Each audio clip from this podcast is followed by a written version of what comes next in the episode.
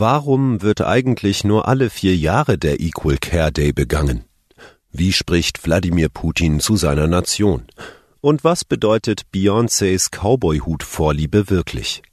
Das ist die Lage am Donnerstagabend. Spiegelredakteurin Maria Stör hat diese Lage geschrieben. Am Mikrofon ist Lukas Auer. Care-Arbeit. Müssen Frauen endlich laut werden? Der 29. Februar. Klar redet man drüber. Sie heute sicher auch. Den Tag gibt's ja nur alle vier Jahre. Aber hatten Sie schon mal davon gehört, dass der 29. Februar auch der Equal Care Day ist? Vielleicht gerade deshalb nicht, weil die, um die es geht, auch an diesem Tag zu beschäftigt sind, als dass sie mal laut auf ihre Belange aufmerksam machen könnten. Frauen. Der Equal Care Day fordert, dass Frauen und Männer möglichst gleichberechtigt die Sorgearbeit tragen was sie immer noch nicht tun. Genau wie der 29. Februar werden sie ständig übergangen. Kochen, putzen, Kinder betreuen.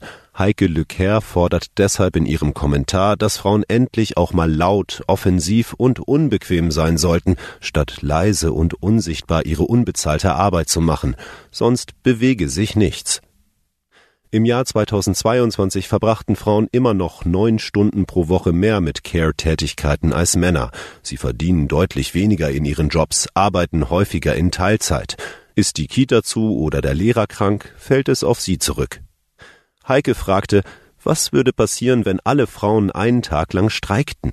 Das Problembewusstsein würde geschärft. Die Bauern, Lokführer und Piloten haben es vorgemacht. Mit einem Schlag wäre deutlich, was alles nicht mehr geht ohne Frauen und wie systemrelevant Care-Arbeit ist.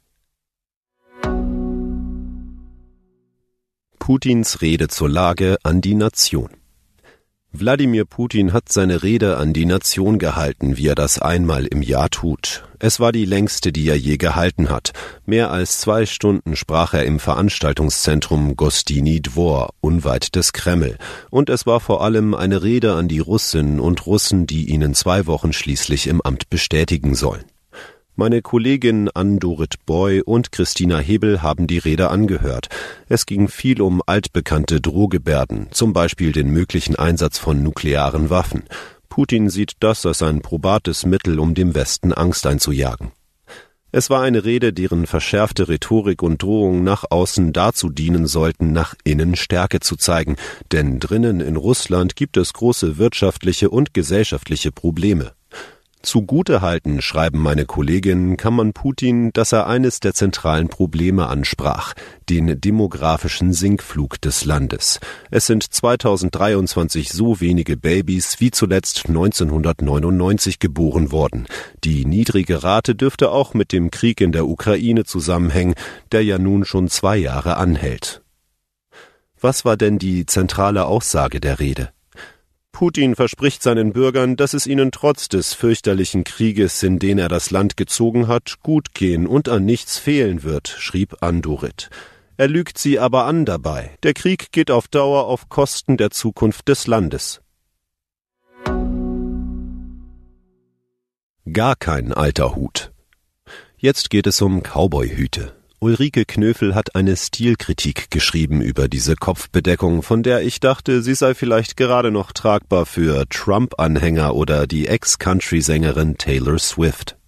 Falsch, lerne ich in Ulrikes Text, denn ausgerechnet Beyoncé, einer der größten Popstars der Gegenwart, hat zur Country-Sängerin umgeschult.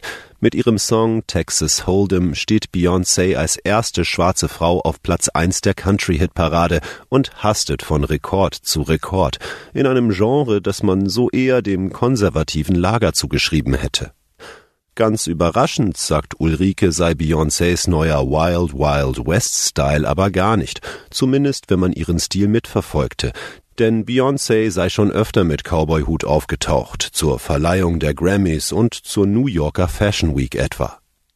Die Geschichte der Cowboys und Girls gehört nicht nur den Weißen, steht in dem Text, den ich Ihnen unbedingt empfehle. Was sonst noch wichtig ist. Schwere Kriegswaffen im Haus von Ex-RAF-Terroristen gefunden. Polizisten haben das Versteck der ehemaligen RAF-Terroristin in Berlin-Kreuzberg durchsucht. Neben einer Granate wurden offenbar auch schwere Kriegswaffen im Wohnhaus von Daniela Klette entdeckt. EU-Kommission gibt eingefrorene Gelder für Polen frei. Die EU-Kommission sieht die Unabhängigkeit der Justiz in Polen nach dem Regierungswechsel gestärkt. Nun kann Warschau mit Milliardensummen aus Brüssel rechnen. Inflationsrate fällt auf niedrigsten Stand seit Sommer 2021. Der Anstieg der Verbraucherpreise in Deutschland hat im Februar deutlich nachgelassen. Die Inflation lag noch bei 2,5 Prozent. Besonders sinkende Energiepreise schwächten die Teuerung ab.